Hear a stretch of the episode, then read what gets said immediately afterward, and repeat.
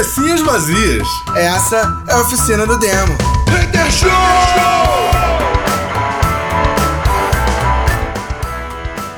Cabecinhas vazias, começando mais uma oficina do demo Hater Show! Yeah! Yeah, eu, ó, hoje eu não tô pra ódio, hoje eu quero dizer que eu amo a todos vocês. É, isso aí, boa noite. Cara, cara, não, muito boa noite, muito boa noite. Programa recheado de ódio e incertezas. Vamos falar sobre teorias malucas sobre o fim do mundo. Adoro. Por isso que eu amo todo mundo. Como o mundo vai acabar, aí eu quero ir pro céu. Tô comprando meu lugar. Pra quem não ouviu, não ouviu tantos episódios assim no Oficina Demo, deixa eu relembrar a você, quer dizer, deixa eu contar pra vocês. Pra quem ouviu, deixa eu relembrar a vocês. Eu adoro, adoro, eu sou fascinado por teoria da conspiração. Eu acho muito divertido. Acompanho todas. Eu sempre soube que você era conspiracionista. Eu vou usar uma frase da Regina Duarte de, em relação a algumas teorias e eu tenho medo. vou usar uma frase da Regina Duarte. Oi? ah, não, eu gosto, eu gosto daquelas teorias da conspiração do tipo o quartinho do crack na Globo. Tá ligado? Ah, mas essas teorias não são tão legais porque elas são muito Algumas são verdade. confirmadas, né? tem, uma, tem uma que é fantástica, que é o William Bonner, ele é dublado porque ele tem voz fina. Nossa. Essa eu acho que maravilhosa. Ah, excelente, excelente. Tem outra, tem outra que é fantástica, é tipo, o Boninho é filho do William Bonner, sabia? ah, é? Como assim? É a família Bonner. Ai, cara. É o Bonner, absurdo. o William Bonner e o Boninho. É, reza a lenda que lá na Globo existe, existem três tipos de, é, de. três tipos de programação, né? Uma é o quartinho do pó, o outro é o quartinho do cu e o outro é o surubão de Noronha, né? Existem essas três lendas urbanas ali, né? Não sei se, né? Não sei se procede. O surubão de Noronha foi o quando flagraram vários artistas lá no Dizem, né, que, que o Bruno Galhaço faz uma. No final, todo final de ano, faz uma, um surubão com os, com os artistas lá. E aí apelido um surubão de Noronha. Foi uma lenda urbana isso aí. Gerou até um blog comentando como é que era, e todo mundo entrando na zoeira e tal. E aí ficou naquela, ah, será que tem? Será que não tem? Né? É. E o quartinho do pó e o quartinho do cu é o seguinte: é o ator Oscar Magrini, né? Joga aí, dá uma gulgada aí, pra vocês lembrarem quem que é.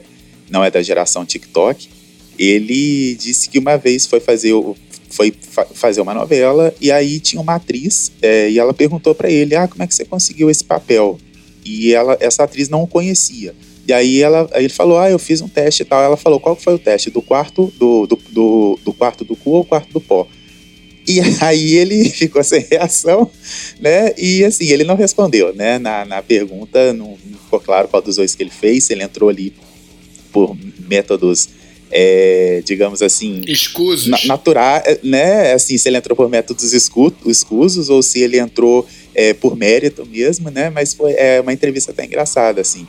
Né? É, e aí começa. Porque tem vários atores aí da Globo. Por que, por que, que essa história do quarto do pó e do cu?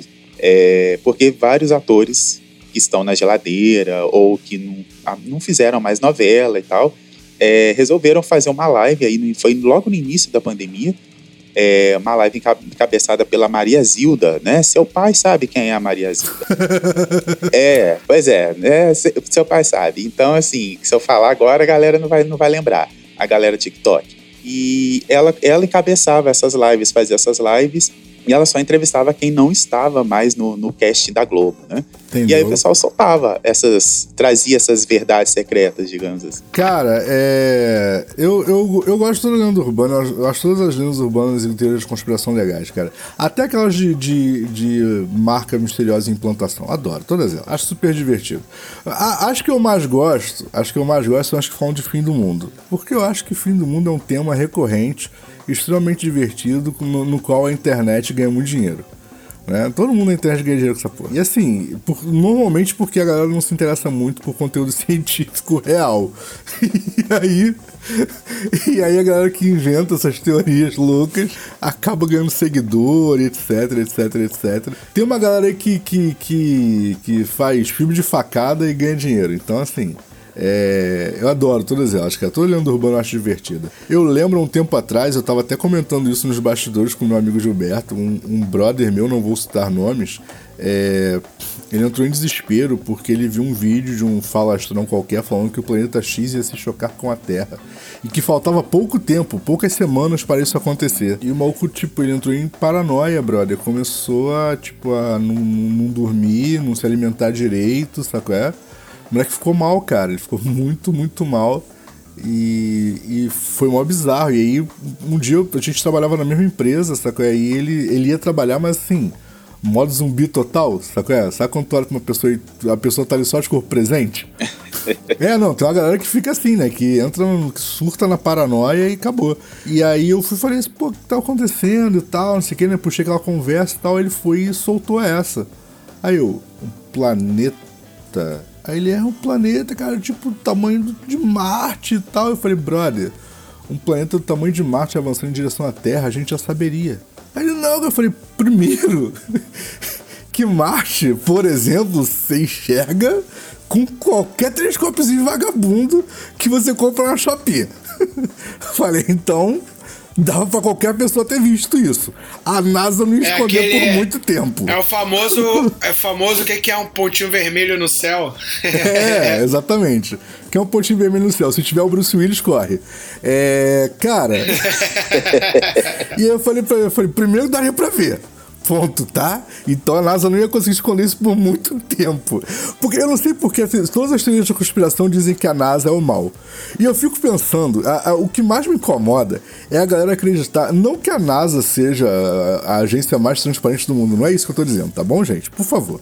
Mas eu fico tentando entender como é que a galera se convence que a NASA convenceu a agência chinesa e a agência russa, a, e agência russa a contar a mesma mentira. É uma parada que não cabe na mesma frase. Sabe qual é? A agência chinesa, a agência russa e a agência americana se reuniram numa reunião secreta para contar a mesma mentira para o mundo numa porra que eles não ganham dinheiro. Ah, brother, por favor. então, assim. Aí eu falei pra ele assim: segundo, cara, que se tivesse um corpo celeste do tamanho de Marte, ou qualquer coisa próxima disso, se aproximando em direção à Terra, as ondas gravitacionais já teriam causado uma porrada de mudança no planeta. E o planeta tá igual semana passada, mudou nada. Tá igual o que você lembra, sei lá, cinco anos atrás. Só tá ficando mais quente, mas isso é poluição. Porra, se fosse na época do El Ninho, que tipo, caralho, o frio tá quente, o quente tá frio, Tipo aí, isso, né? bicho, eu até acreditava. É, aí você começa a acreditar, né? Mas assim, eu falei, cara, e tá, aí você tá fala, totalmente mano. normal, cara. Tipo, não tem nada acontecendo. As marés estão normais, sacou? É campo magnético normal. Só que nessa época não tinha fake news, aí é foda. Ou É, época eu, triste, seria eu tão confesso bom. é? que, que, assim, eu tô rindo, mas tô rindo de nervoso, não é nem de, de hipocrisia, porque eu cheguei a acreditar uma vez é, nessas teorias conspiratórias de fim de mundo aí, mas foi depois do bug do, bug do milênio. É, eu não me lembro direito como isso. Cara, você tá falando de uma parada que metade da nossa audiência nunca ouviu falar, cara. Bug do milênio. Mas vai lá, continua a história. Rapidinho, deixa eu só cortar, deixa eu só cortar, porque é- essa foi muito engraçada. É, eu tava vendo um negócio do Maurício Meirelles, Maurício Meirelles hoje, e a Maurício Meirelles resolveu entrevistar um maluco da geração Z. Aí ele pediu pra pessoas mandarem perguntas pra ele, pra ele fazer pro moleque da geração Z. Tá ligado? E assim, moleque, ele mandou uma pergunta que eu não, eu não conseguia, eu, eu não conseguia parar de rir, que é o que significa um cheque cruzado? e o moleque deu lag. O moleque deu tilt. E eu não conseguia parar de rir, porque o moleque. Aí o moleque. Aí o moleque. Aí, tipo. O que, que é o cheque cruzado? Aí o moleque pegou o dedo em V, assim, os dois dedos, e ficava cruzando e falava, ah, não sei, assim, não, não sei, 18 anos. Aí eu, caralho, velho, como assim? O moleque não sabe, caralho, como assim, velho? É, é, é o choque de gerações. Ai. Aí o Dara falou isso, eu lembrei, desculpa, Gil, pode continuar. Não, não, contando. mas imagina. Depois eu vou até pedir, né, pra quem. Pra que vocês expliquem pra quem não, não conhece, né? é Pra quem nunca ouviu falar no, no bug do milênio, né? Que vocês podem explicar melhor que eu sobre isso. É, bom, aí em relação a esse, essa teoria que veio depois, né, do, do bug, eu não me lembro como começou, mas eu lembro que foi uma coisa muito séria. Não teve piada, não teve gente é, debochando, né? Naquela época não existiam memes, né? E então eu, eu, lembro que estava muito sério e canais sérios de, de comunicação estavam falando sobre Gilberto isso. Gilberto entregou a idade legal, né, cara? Naquela época não existiam memes, entregou legal a idade. e aí eu me lembro que assim que estava tudo muito sério é, é, a respeito do assunto. É, acho que tinha a ver alguma coisa com o calendário Maia, alguma coisa assim, se eu não estou enganado. E aí foi chegando próximo a, semana. Eu lembro, me lembro que teve gente que foi para é, fez excursão e foi para um, um, lugares aonde o, o, o não, aonde não seria atingido, né? E muita gente embarcou nisso. E aí eu me lembro que quando foi chegando próximo à semana do, do, do que seria o final, né, o fim do mundo, é, aí vieram algumas informações para tentar acalmar a população. É, quem não acreditou, tipo, né, foram palavras ao vento que escutaram. Mas no meu caso, que ainda estava meio que em dúvida e tal, é, eu não estava eu não tava querendo ler mais nada a respeito do, desse assunto. E aí chegou uma hora no, na virada do, do ano que assim tava um silêncio sepulcral, sabe? Era, eram duas horas da manhã mais ou menos. Naquela época eu conseguia ficar acordado até duas, três. E aí, de repente, eu escutei um barulho muito forte e aquilo assim, o coração disparou. Eu pensei, porra, o mundo tá acabando. E não, na verdade era uma moto que estava fazendo barulho lá fora.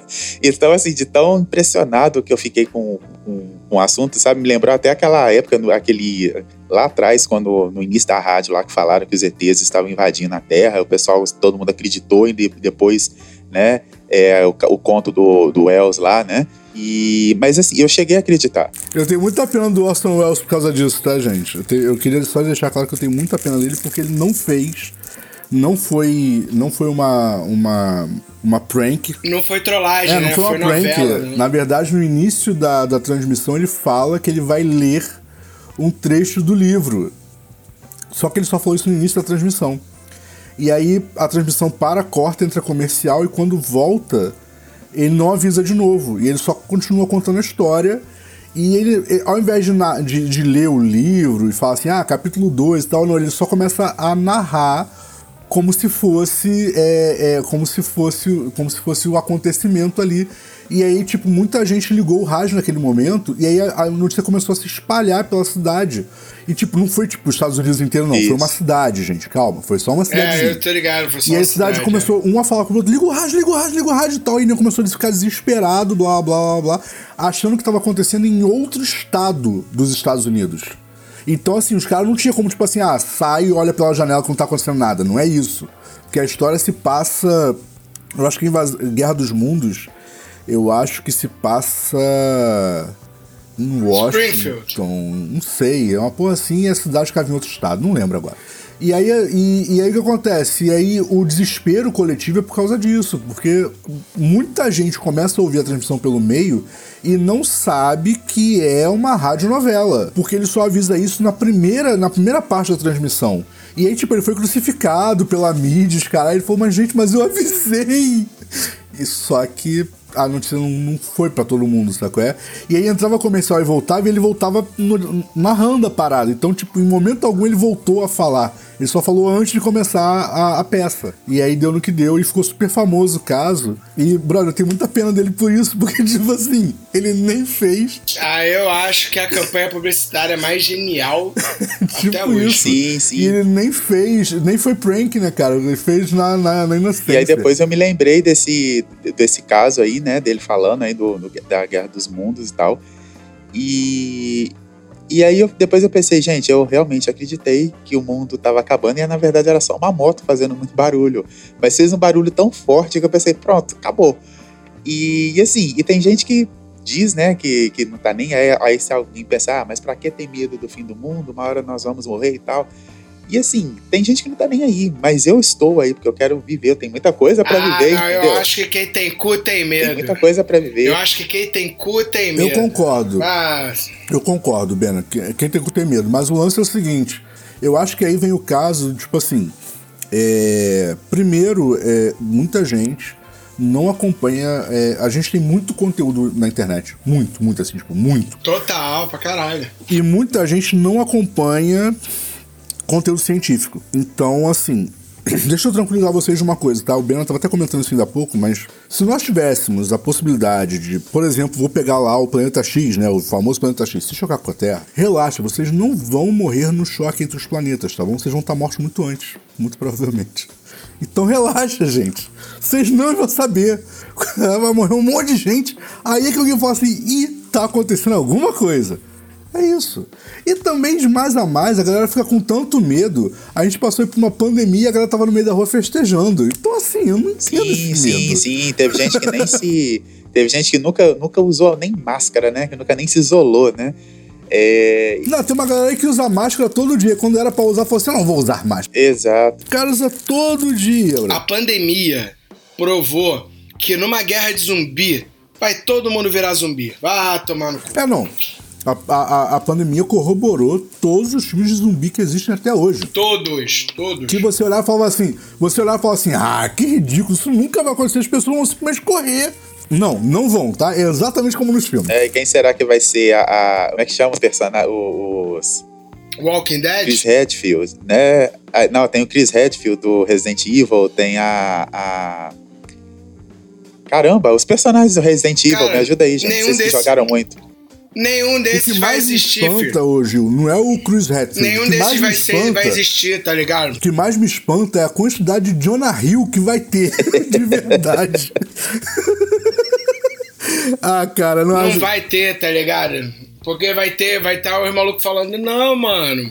Ô, nem é, é, é porque o pessoal tá comendo carne, velho. Porque acabou a carne no mundo. É, Por tipo isso tá isso. comendo outra pessoa, nem é zumbi, não. É isso, é só um churrascozinho. É, ou então vão fazer assim, imunização de rebanho, é, né? É, exatamente. É, é um churrasquinho, é um churrasquinho de carne crua, pô. É, isso aí. É, por isso que eu falei do Jonah Hill, cara. Um dos melhores papéis do cinema é o papel de Jonah Hill naquele Não Olhe Pra Cima. Cara, é genial o papel dele, moleque. Total. Genial, genial. É muito divertido. Não, ele não é o Carluxo, tá? Por favor, gente. O, o personagem dele é muito mais bem pensado do que qualquer coisa que esse maluco já tenha feito na vida. Inclusive aquele trato então, lá com os vizinhos, é- tá? É, mas assim, Corroborando, pode falar, Bento. pode falar. corroborando o Gil, corroborando o Gil, né? O que, o que o Gil passou. É, eu, eu, cara, o bug do milênio eu fiquei com, fiquei com medo na época. Aí entra o fato de, de eu ter 16 anos, né? Também. Mas era o medo do caos social, né, cara? Sim. Porque, assim, cara, deu na Globo, deu no Fantástico, tá ligado? Que o bug do milênio, a máquina, ao invés de ir pro 2000, ia pro 00, ia dar tilt na conta bancária. Olha isso. Então, na verdade, cara, o que acontece? Mas olha só, peraí. Esse não é efetivamente uma lenda urbana, tá bom? Isso é uma preocupação real.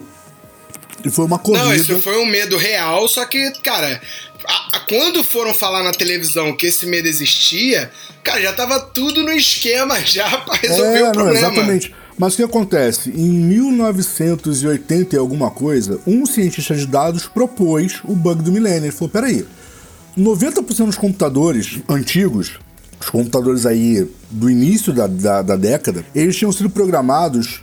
Vocês sabem o que é o termo obsolência programada, certo? Sim. Obsolência programada é quando você cria um componente eletrônico que vai se desfazer em tantos anos, tá bom?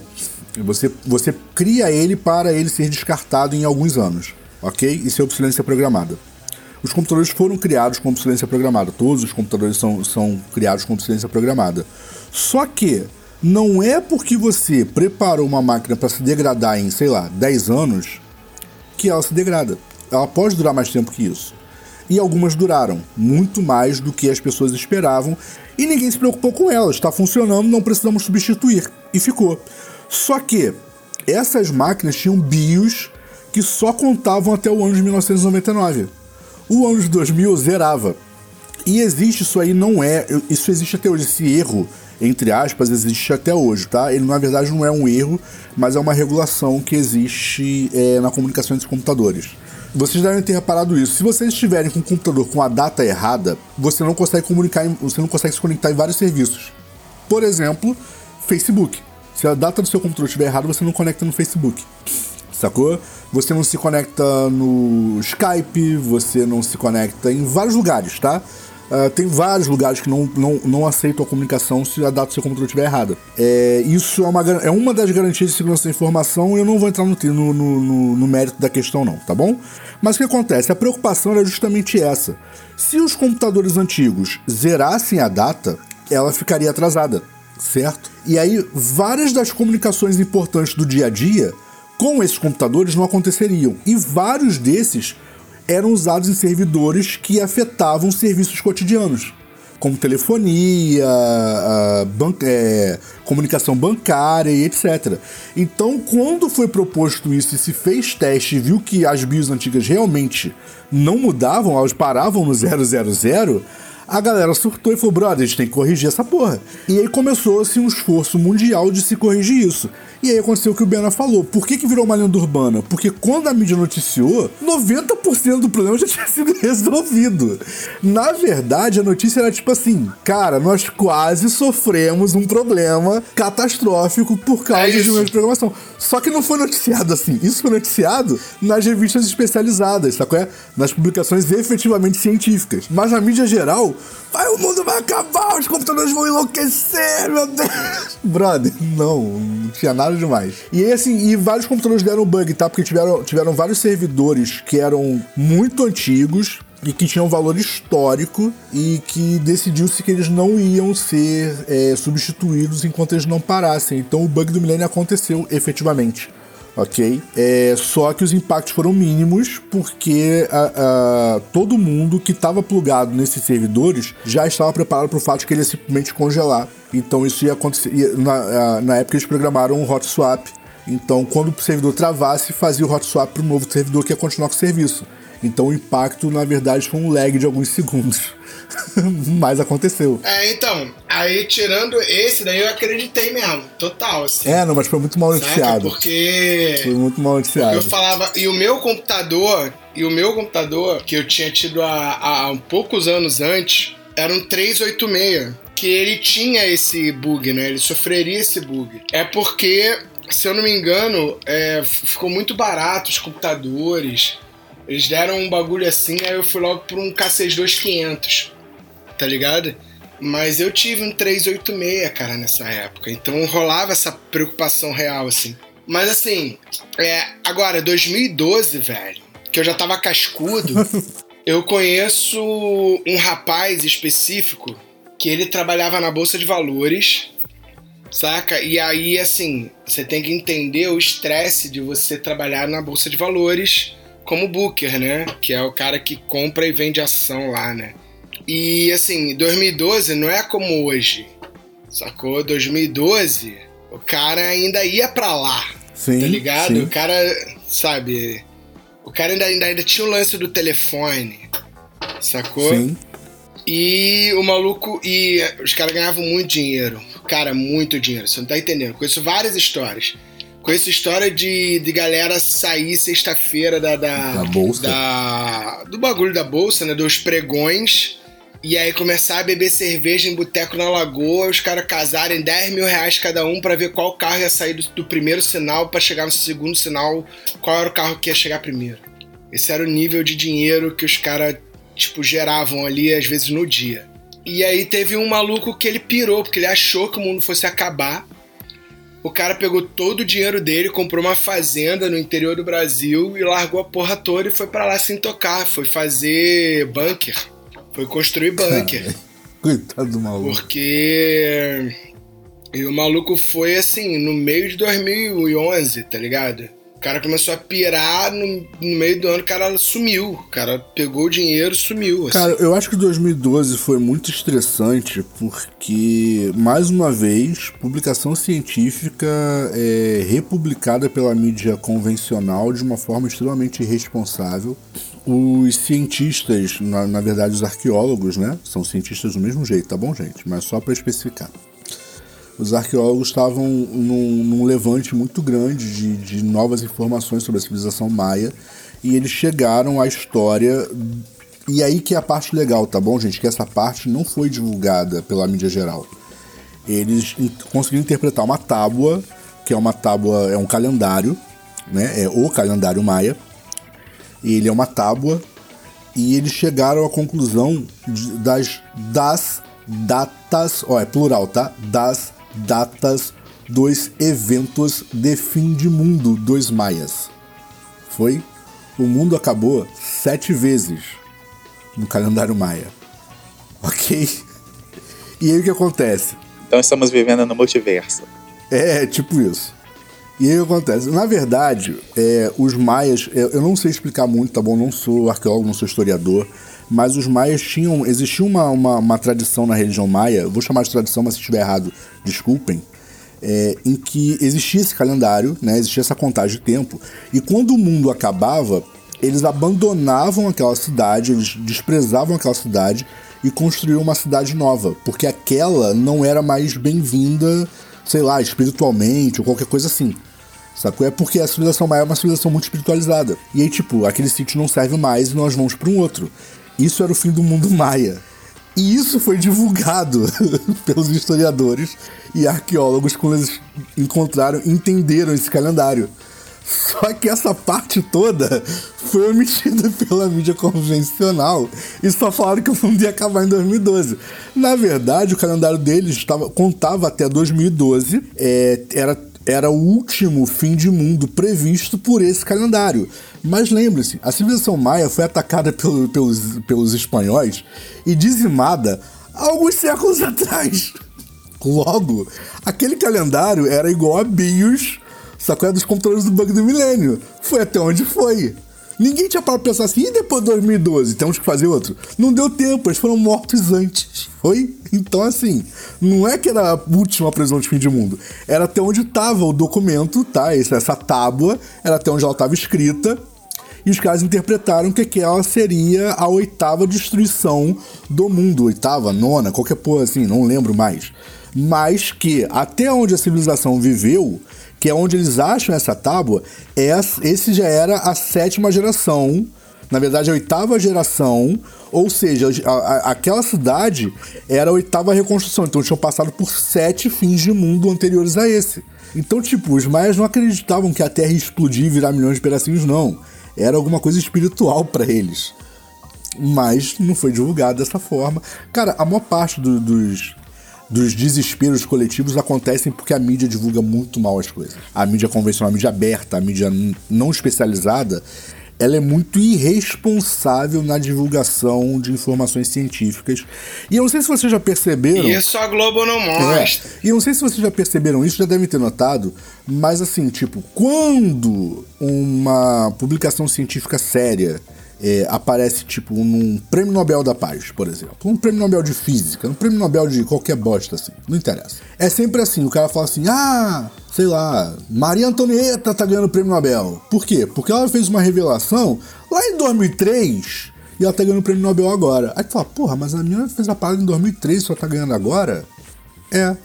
Porque cientificamente, quando você, quando você encontra alguma coisa, isso passa. É, é o método científico, tá? Isso tem que passar por uma banca de avaliadores, de, e é uma banca plural, então, tipo, tem que passar por várias bancas ao redor do mundo. Todos eles vão pegar o método que você escreveu, vão replicar o método, testar e tentar chegar nos mesmos resultados que vocês. Que você. Se vocês não chegarem no mesmo resultado, eles invalidam a sua tese. Isso não vira. É, sem falar que dependendo, dependendo do, da, da tua tese, dependendo do coisa, você demanda, você tempo de exatamente, alguma coisa acontecer. Exatamente. E aí o que acontece? Quando você pega uma revista especializada, tem lá a publicação, como aconteceu um dia desses aí. É... Eu não sei se vocês vão lembrar, mas foi 2015 ou 14, alguma coisa assim. Aquele acelerador de partículas que tem lá entre França e Suíça, ou qualquer coisa assim, né? Aquele maior do mundo lá. É, eles fizeram uma publicação informando que eles tinham descoberto uma partícula que 99% de certeza, era o bóson de Higgs, que é uma partícula teórica muito antiga que ninguém nunca tinha conseguido achar nada que se parecesse com a descrição teórica dela. Brother, nunca mais falou do assunto. Por quê? Porque eles estão testando milhões e milhões de vezes, através de todos os métodos possíveis, para determinar se eles realmente encontraram aquilo ou não. Então, assim, quando se faz a publicação na mídia aberta, Isso já é um assunto muito sério, porque isso já foi testado e retestado milhares de vezes. E aí o cara manda um texto bizarramente enorme explicando todas as implicações daquilo. Aí a mídia normal, tipo Globo, faz o quê?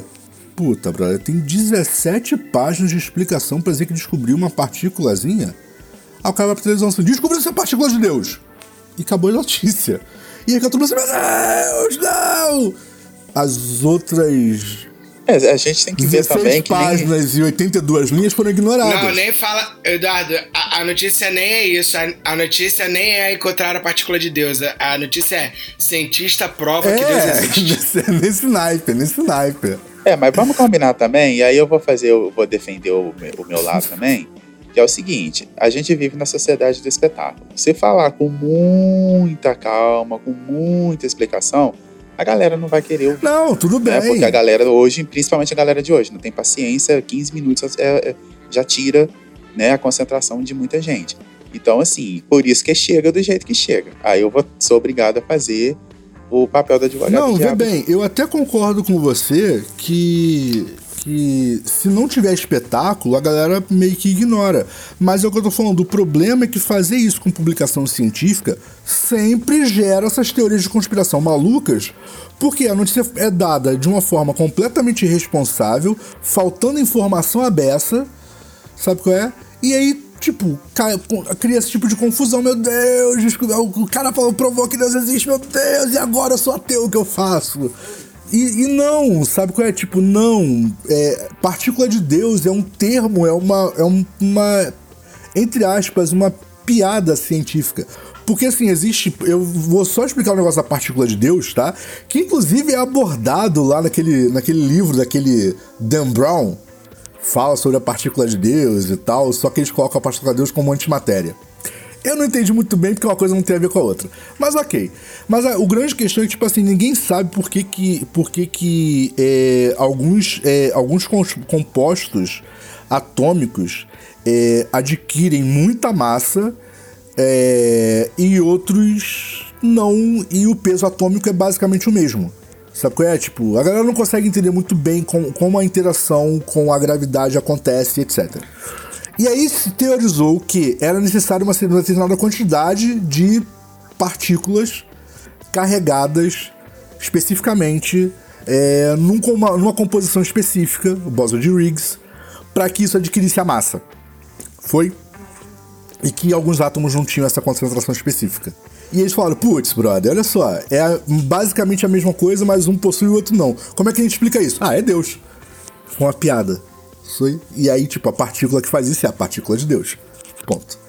E era só isso. Mas fatalmente. Olha, retextou é também. Tem um monte de nerd tá no fica lendo coisa idiota na internet fatalmente, sacou? Tá vendo? Vai Você fica aí, vendo, fica aí vendo piada sem graça do Di Lopes aí, ó, tá vendo? então, assim, fatalmente vai acontecer isso que o Bena falou, sacou? É, vai ser noticiado. Cientista prova a existência de Deus.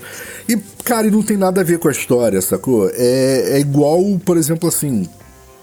Eu vi algum tempo atrás. É, físico prova que Einstein está errado. Aí eu, legal, né? Nada demais, até porque ele teorizou uma parada que ele não tinha como comprovar, é impossível experimentar na época dele. Então é tudo teoria matemática, sabe qual é? Várias foram comprovadas, mas, brother, ele, ele sabia que a probabilidade da teoria dele se manter, intacta, se manter intacta por décadas era basicamente nula. E até que tá superando as expectativas, porque tem muita coisa aí que a galera ainda não conseguiu uma teoria melhor do que Einstein escreveu aí algumas décadas atrás. E aí eu fui ler sobre o que que era. E aí, brother, o maluco fez uma misturada de teoria. E a teoria dele nem foi aprovada por banca nenhuma.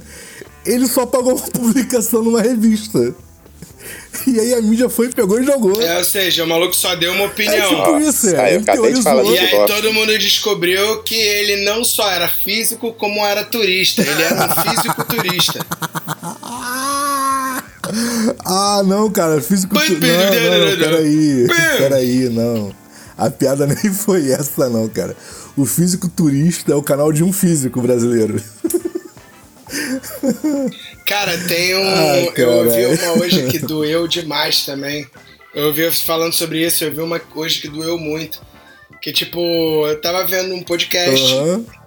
e aí uma atriz falando, né? Ela tava, ela tava comentando que ela tinha sido chamada pra ir pra Globo logo antes do. do- no, ali no iníciozinho da pandemia, né? Nem era pandemia ainda, tipo, ela ficou. do- ela ficou três meses na Globo. Porque ela foi chamada pra participar do núcleo lá de atores e atrizes do Zorra Total. E aí ela entrou e aí deu aquela confusão com o Márcio Smelling, né? E a Dani Calabresa. E aí o, o Zorra Total acabou e ela foi demitida com todo mundo, que acabou o núcleo de humor, né? Desse núcleo de humor da Globo, né? Aham. E aí ela começa a falar como que assim, ela começou, ela era ateia e ela começou a se conectar com Deus e como que a vida dela melhorou. Cara, até aí eu tava vendo, eu tava falando, caralho, maneiro. Saca? Porque, tipo assim, eu acho que isso independe de você ser ateu ou não. Saca? Porque você começa. Você, quando você acredita em qualquer coisa que te dá conforto, Sim. você se torna uma pessoa mais calma, Sim, melhor. sim. Então, independente da religião, de você acreditar ou não. E tava indo. E tava indo tudo bem, eu tava me amarrando até o momento que ela fala: Não, porque ano passado, na pandemia, eu fiz um curso de, de, de física quântica. Aí eu, não, não faz isso. Você não vai chegar onde eu vou achar que você vai chegar. Ela, não, porque vocês sabem que a física quântica é aquela física que ninguém explica direito. né? E aí você tem toda a comuni... você tem toda a conexão cósmica e Deus, eu falei, não acredito. Ela chegou. Ela chegou. Aí eu, não, para, para, para. Aí eu comecei a rir e dei stop. É. Em relação a isso que vocês estão falando, eu não posso falar, né? Assim, é porque vocês conhecem de física, eu entendo patavinas, eu passei. Mas você assim, sabe que coach quântico é né? zoeira. eu não posso nem falar assim a respeito. Mas assim, eu tô eu tô lendo, assim, não lendo, né, mas tô assim me permitindo ouvir opiniões de pessoas que acreditam em física quântica. E assim, não sei, eu sou eu sou ignorante, eu sou eu sou, é, igno- eu sou ignorante. existe acreditar em Eu sou- eu sou ignorante. Eu, eu, sou, eu sou ignorante na área. O que eu tô querendo dizer é o seguinte: eu sou ignorante na área. Mas assim, mas eu não vejo essas. assim, sei lá, é, é- é- eu, eu não. Não, assim, eu tô conversando com pessoas que trabalham com isso, assim, sabe? Então, assim, então não, não tô. en- en- Então não tô. Então, assim.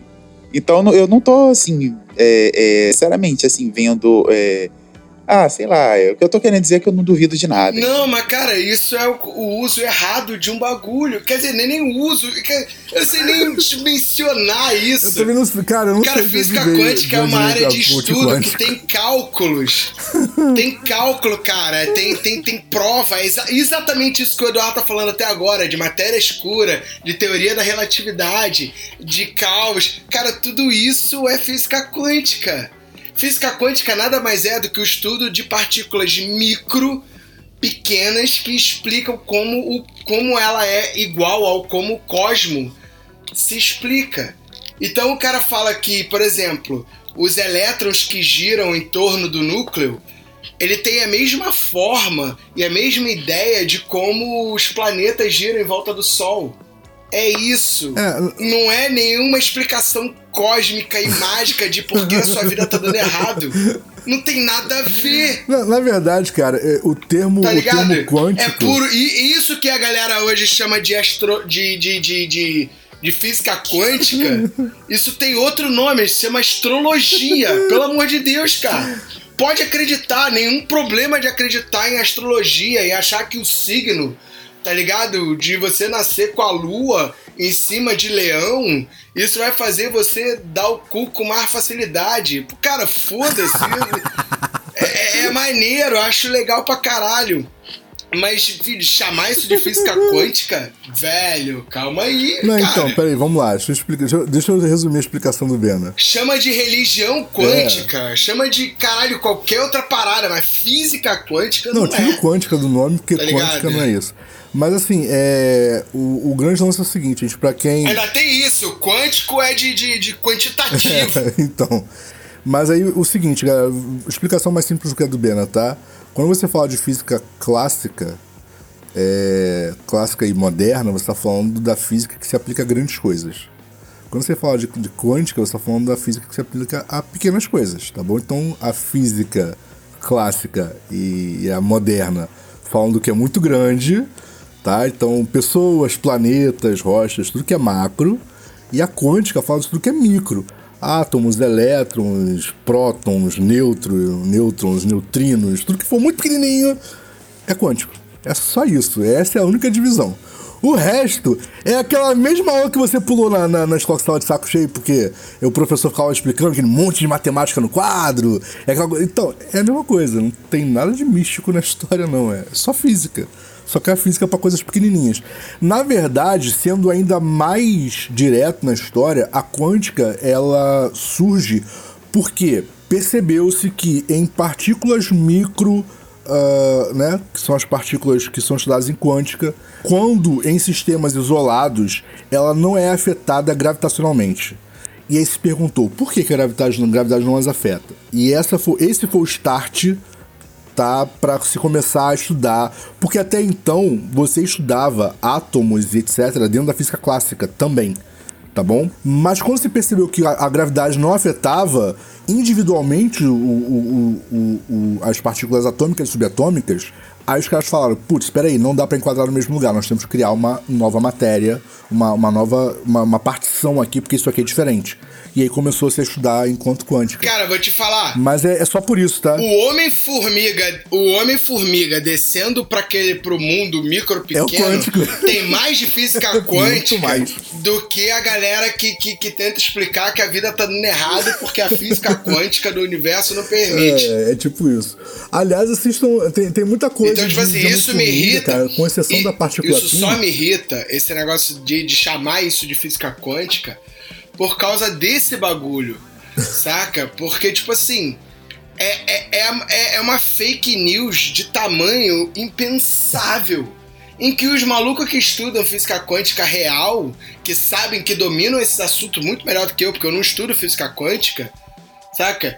Para mim, física quântica só serve para uma parada. Para quando tu vê uma criança é, segurando o livro de física quântica, você dá um tiro na cabeça dela porque sabe que ela é um alienígena.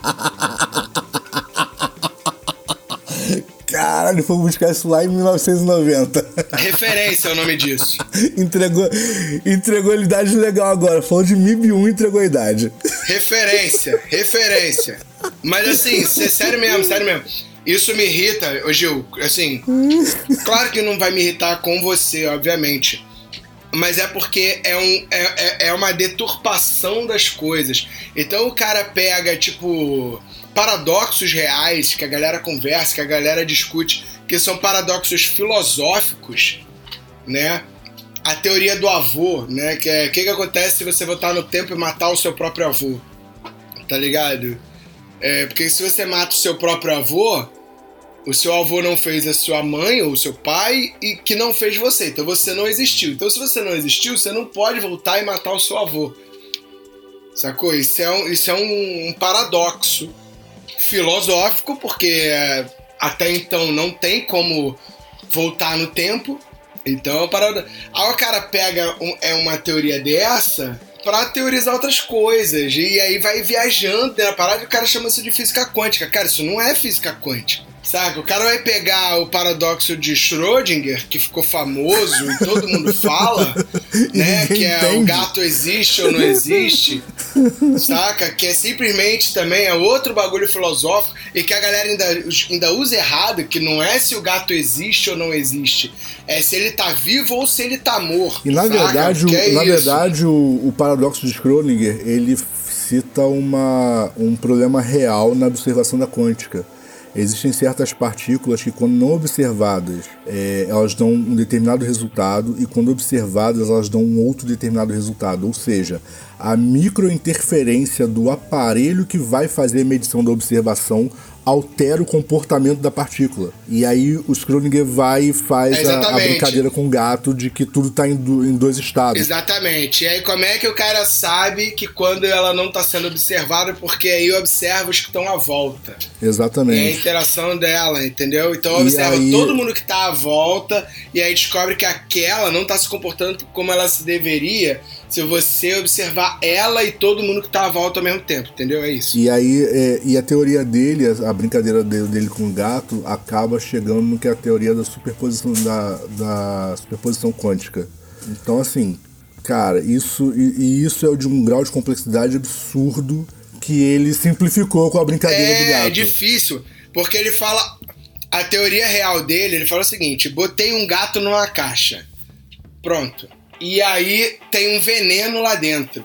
No momento em que tá lá dentro e tem um veneno, você não sabe se o gato tá vivo ou se ele tá morto.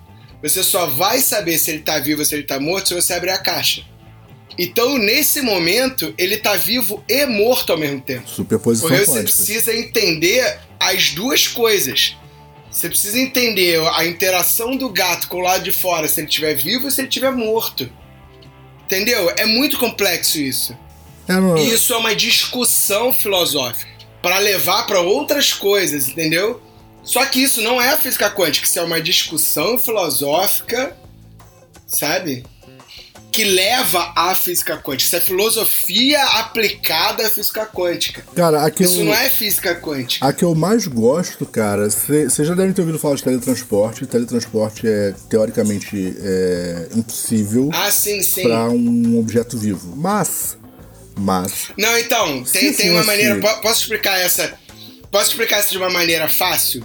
Do, até do Gilberto entender? ah, Gilberto tá aí? não, pô, tá Ou aí, morreu já?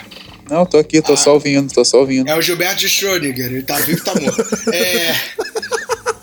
Imagina o seguinte, imagina o seguinte. Imagina, é, essa teoria do. do, do Essa tele- foi horrível.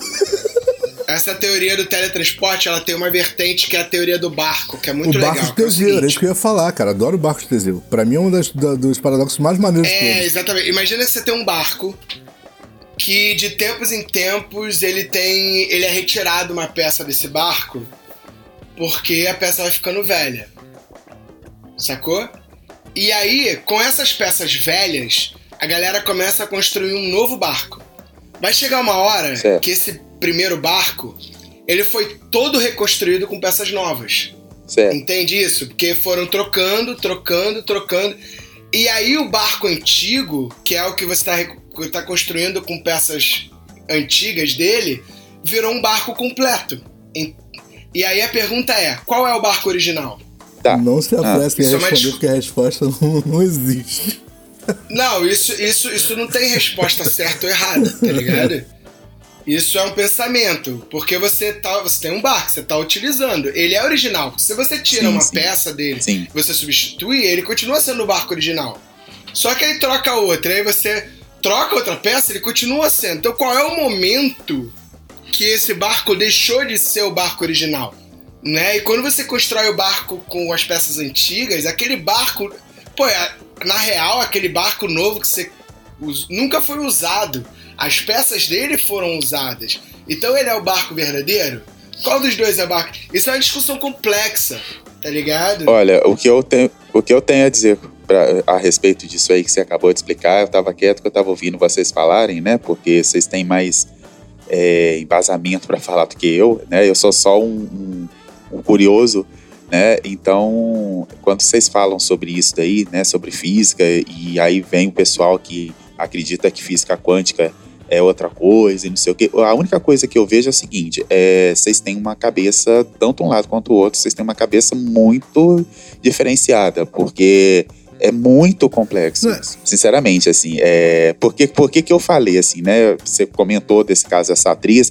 É, esses dias eu vi a Eliana falando sobre física quântica também, não, não nesse sentido que você falou, mas ela falando de coisas que aconteceram na vida dela, não sei o que e tal, e aí ela pegou e soltou, falou isso. E eu tenho visto muita gente falando sobre esse lance de física quântica. Eu conheço uma pessoa assim que muito próxima, inclusive assim, gosto muito dela e mas só e inclusive é essa pessoa que tem conversado comigo sobre essas coisas. Inclusive ela me passou algumas coisas que eu numa, umas duas semanas atrás estava precisando aí e funcionou. Então, mas eu acredito que funcione. Eu só tô te dizendo que isso não é. Isso pra mim é cientologia, velho. É o mesmo caso lá da, da, da religião Tá, mas aí deixa eu Cruise. só, deixa eu só, deixa só, assim, entendi, eu- mas eu, eu entendi o que você quis dizer. Só que assim, é, para mim, é como eu falei, se vocês virarem falar, se virar e falar assim, ah, foi descoberto é, que lá no, no, na área 51 é, existe uma cópia, um, um, um, um clone de um ET.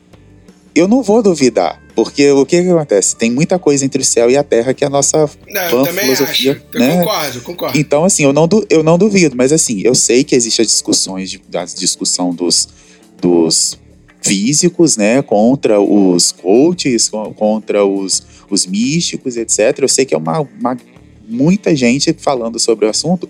E no fim de tudo eu acho interessante, porque eu escuto, escuto, escuto, e assim, algumas vezes eu entendo, algumas vezes eu não entendo, mas eu acho interessante a gente trazer essa discussão. Não, eu concordo. Concordo. eu tô vendo, eu tô vendo muita gente, inclusive muita gente famosa, com grana, seguindo. Então, é cientologia, cara. É mesmo lance lá que o Tom Cruise. Cara, o Tom Cruise, velho, era da cientologia. Ele acreditou tá ligado? Numa parada. E eu acho que eles. Só que eles usam o nome de uma parada certa para embasar uma outra coisa. Isso, isso para mim não é certo. Entendeu? Então, assim, chamar isso de física quântica, eu acho muito errado. Saca, Gilberto? Eu acho muito errado. Entendeu? É eu pegar um. É eu pegar, por exemplo, uma, teo, uma teoria, não. É eu pegar a história da Bíblia chamar de cristianismo e começar a, sei lá, a fazer qualquer outra coisa que não seja religião. Tá ligado? Sim, mas isso aí acontece demais. E não é errado. Tudo bem, mas é errado. E, é, e, é, e como acontece e, e, é menos errado, porque acontece, não, é errado pra caralho. Sacou? É a mesma coisa. Por que, que os caras chamam de física quântica? Porque o cara vai dizer que se você pegar o livro do Einstein, e aí o cara se baseia num cara real, num livro real, para explicar uma coisa que é completamente uma invenção da cabeça dele, uma interpretação que alguém fez para explicar um movimento mitológico. Entendeu? Então, assim, isso é, é, isso é completo. Isso é aquele lance. E sabe o que é isso? É exatamente isso aqui. Me chamaram de ninguém, mas ninguém é perfeito. Deus é perfeito. Logo, me chamaram de Deus. É isso. Não é isso não, mas tudo bem. Olha. não é assim não, pra mas mim tudo é bem. isso. Peraí, a, a, história não é essa. A pra história mim é, é isso. Deus é amor. O amor é cego. Steve Wonder é cego. Logo, Deus é Steve Wonder. Disseram que eu sou ninguém. Também. Ninguém é perfeito. Só Deus é perfeito. Logo, eu sou o Steve Wonder. Nossa. Melhor ainda, Eduardo. Essa é a história completa. Essa eu não conhecia. Mas Eduardo é... matou a pau, mas é isso. Mas é, é tipo, você isso. se baseia. É exatamente você isso. Você se baseia cara. em coisas reais para chegar numa conclusão, caralho, sabe? Que é uma, cara, que é uma alegoria. Isso é a realidade, entendeu? Isso é completamente uma alegoria, entendeu? Então, assim, você. Assim, isso, na isso verdade, é Sobre eu... esse, só, só pra gente concluir, calma aí, uhum. que a Uhum. gente começou a mudar de assunto, a gente não concluiu. Qual é a ideia do teletransporte, Gil? A ideia do teletransporte é o seguinte: você não tem como desmontar a tua matéria e remontar ela e simplesmente fazer ela sumir e aparecer. Então a ideia é você pegar aquela ideia de matéria, tá ligado? Ler aquilo dali e copiar e colocar outra igualzinha do outro lado, sacou? E aí você destrói a primeira. Entendeu? Quando você fala de ideia de teletransporte, aí eu me lembro que você me, se você me pergunta, né? Que ah, o que, que você tem noção de teletransporte. Eu falo noturno. Perfeito. É, Perfeito. E aí eu lembro que tem, o, tem um filme do, do dos X-Men, acho que é o segundo, que ele precisa se teletransportar para uma porta. É, aliás, ele precisa sair, pular de uma sala para outra com a tempestade. E aí ele vira e fala: Eu só consigo ir para outra sala se eu souber o que tem lá. É, então, mas aí que tá. É, mas aí, esse, deixa eu, esse deixa lance, eu responder tá. essa, Bia. Na verdade, tem uma diferença muito grande aí. O noturno, ele não se teletransporta. O que o Noturno faz é, obviamente, é ficção, tá bom? Pra quem estiver ouvindo a gente. Mas o que o Noturno faz é criar uma fenda entre dimensões. Então ele cria uma fenda, Isso. atravessa por uma dimensão que, teoricamente, só ele consegue acessar. E aí, por essa dimensão, ele chega a um outro lugar na nossa dimensão. E é por isso que ele diz que ele só pode se transportar para algum lugar que ele conheça ou que ele esteja vendo. Que é para ele não, não abrir a fenda e sair dentro de uma parede ou algo do tipo e acabar morrendo. Sacou? É porque ele não tá. Quando ele volta, Porque ele não é. tá se desfazendo e se refazendo em outro lugar. A ideia mais próxima de que a gente tem de um teletransporte, na verdade, é o que aparece em Star Trek. Exato. Onde, a, onde você é onde você é atomizado de um lado e reconstruído do outro. Só que o, o grande problema é que se você se você É um reduz- questionamento é, ético, exatamente, né? Se você reduz, O lance do teletransporte é um questionamento é, ético. exatamente. Se você reduz a matéria de alguém ou de qualquer coisa viva, na verdade, até mesmo qualquer objeto inanimado, se você reduz a matéria, que é a brincadeira do barco de Teseu, ao seu nível subaquântico e remonta em outro lugar, o que você remontou é original ou é a cópia? É a brincadeira do barco de Teseu. Você remontou, ok, mas e aí? Isso é o que era antes ou isso é um objeto completamente novo? Sacou? É, porque na verdade o primeiro morreu. O primeiro deixou de existir, ele foi atomizado, ele, a- a- ele foi separado em partículas subatômicas. Então, tipo, ele não existe mais. Então, quando você remonta, o que que você tá remontando efetivamente? Tipo assim, se você entra. Quando você entra na máquina, você morre. E aí o que tem do outro lado é uma outra cópia sua que pode ter a mesma memória, pode ter o mesmo tudo de você, mas ela não é você. Porque você morreu. Entendi. Então, então se a gente pegar aqueles é, otakus, né? japo- é, acho que é esse mesmo, aqueles filmes japoneses, é, que geralmente tinha alguém muito próximo de, da- de, de uma equipe e tal. E aí essa pessoa era, era sequestrada e transformada num monstro. E, e aí, de repente, a pessoa conseguia acessar a memória, né? É, afetiva dela e aquela pessoa deixava de ser um monstro e voltava normal. Então isso aí foi. Né, assim, eu sei que parece ridículo, mas então isso foi uma enganação. É, a gente pode entrar numa discussão se seria realmente a mesma pessoa destransformada ou se essa pessoa seria uma pessoa completamente diferente apenas com as mesmas memórias. É, a que- o questionamento ético. É isso. O questionamento ético e filosófico ele não pode ser desfeito com uma explicação simples. Porque você tem muitas variáveis. Exatamente. Para cada para cada resposta, você abre mais duas perguntas. Entendeu? Esse, é- esse é o lance de um questionamento. Só que para que que serve esses questionamentos filosóficos? Esses questionamentos filosóficos, eles servem para você abrir perguntas sobre o universo. Perguntas que vão te levar a coisas do tipo: o que, que acontece quando uma estrela se funde a uma outra estrela? Saca? E aí, quando você não tem como observar isso, isso fica no campo filosófico. Entendeu? Porque aí você começa a pensar, ah, cara, são duas estrelas supermassivas que elas têm brilho branco ou tem brilho amarelo, você começa a imaginar, então se elas se juntam. Então quando elas se juntam, ela vira um buraco negro? O que, que é um buraco negro? Pra onde vai um buraco negro? Sabe? São questionamentos que a gente não tem resposta hoje. Porque ninguém nunca entrou no buraco negro. E se entrar, não volta. Então, assim, cara, a gente não sabe o que, que é um buraco negro. E Saca? se voltar, volta como radiação É, Hawking. umas. Eu eu já li umas teorias aí que falam que buraco negro é, é- não tem fim, né?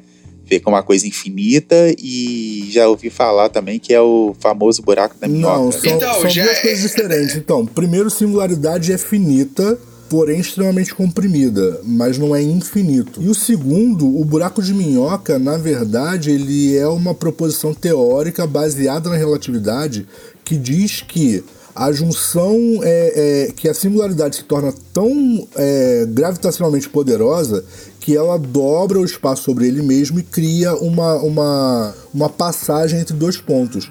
O problema é Isso que aí. ainda que isso seja real ou não, é, existe uma, um- uma, uma. Como é que eu posso dizer? Uma incompatibilidade de ideias do- a partir do momento em que, se você entra numa singularidade, você não tem força de escape suficiente para sair dela. Então, mesmo que isso se Então, torne um buraco de minhoca, eu- ele é inútil, porque nada vai sair dele. Então, é. Eu tava vendo, eu tava vendo essa discussão. Exceto Edu. radiação Hawking. Não, não, não, não. Eu tava vendo essa discussão que é sobre, sobre esse lance do buraco de minhoca, que eles estão procurando um negócio chamado buraco branco. É, a teoria do buraco branco é muito antiga, né, cara? Da década de 60. Que seria o inverso do buraco negro, né? O buraco Sim. negro, você, é você suga a matéria, tá ligado? E você. E, e, assim, a, a gravidade é tão grande que ele não tem iluminação, por isso que ele é preto. A luz não, até a luz se desfaz dentro dele. Só que estão atrás de buracos brancos, que seria o completo oposto, na, porque aí o buraco branco seria a saída, entendeu? Seria um bagulho que só sai matéria É, então, e ele sai matéria aí- em formato de luz. Só que ninguém nunca achou um buraco branco. Mas isso aí, cara, bate de encontro à, à teoria da criação espontânea de matéria que nunca foi comprovada.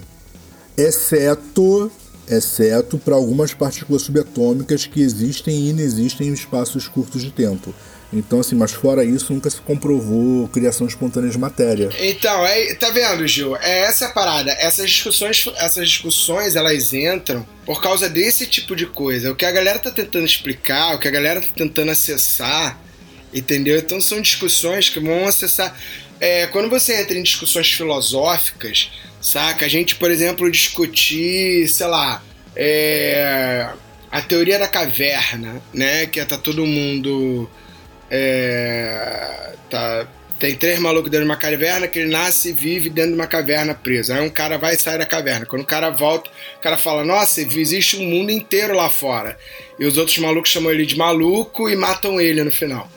Né? Isso é a teoria da caverna, né? É, que é de Platão, se eu não me engano, né? É, Isso. aparece em A República. Cara, a alegoria da caverna é muito bonita. Pra que, serve a alegoria da caverna? Saca? Ela serve pra explicar por que, que a tua vida tá uma merda? Cara, não, cara. Ela serve pra discutir movimentos sociais. Ela Na vai servir pra verdade, ela discutir serve pra explicar outras porque sua vida tá uma coisas. merda.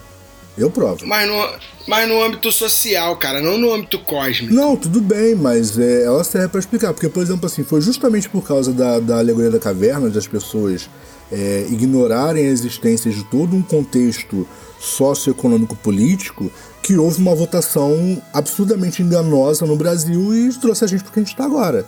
Se as pessoas tivessem lido Platão, talvez nós não tivéssemos eleito tal sujeito aí com o nome de bolso. É isso, basicamente. Pois é. Mas, pra quem ainda tem esperança, vocês podem assistir o Sino Demo através de todos os principais canais de streaming existentes.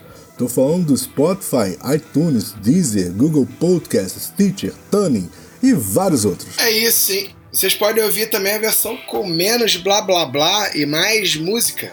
Falando das plataformas que nos retransmitem, a Mutante Rádio e a Rádio Baixada Santista, é muito fácil. Entra na Google Play, na Apple Store e baixa os aplicativos da Mutante Rádio e da Rádio Baixada Santista.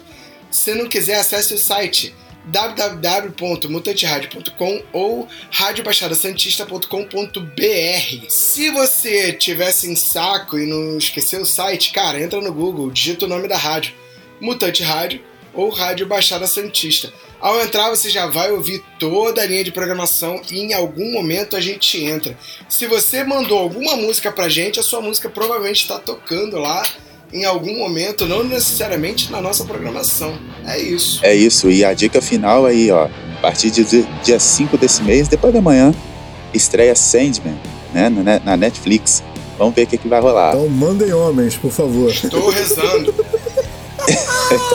E se você está curtindo o nosso conteúdo, indique o podcast Raider Show para um amigo e nos ajude a crescer o projeto. Você também pode nos marcar nas redes sociais com arroba oficina do demo ou usando a hashtag Hater Show ou falar com a gente lá nas nossas redes sociais. É isso. É isso, galera. É recado final de Deus pra humanidade. Desculpe o transtorno. Quem não entendeu, eu lamento, mas é isso, era piada, era só isso. A gente volta na semana que vem, cabeças vazias. Até a próxima! Valeu, cambada. Fala aí galera, tá procurando estúdio para ensaio, gravação, produção do seu audiovisual? Entre em contato com o Espaço 989. Muito fácil, www.facebook.com barra espaço 989 sem cedilha ou 21 98899 2581. Venha para o espaço.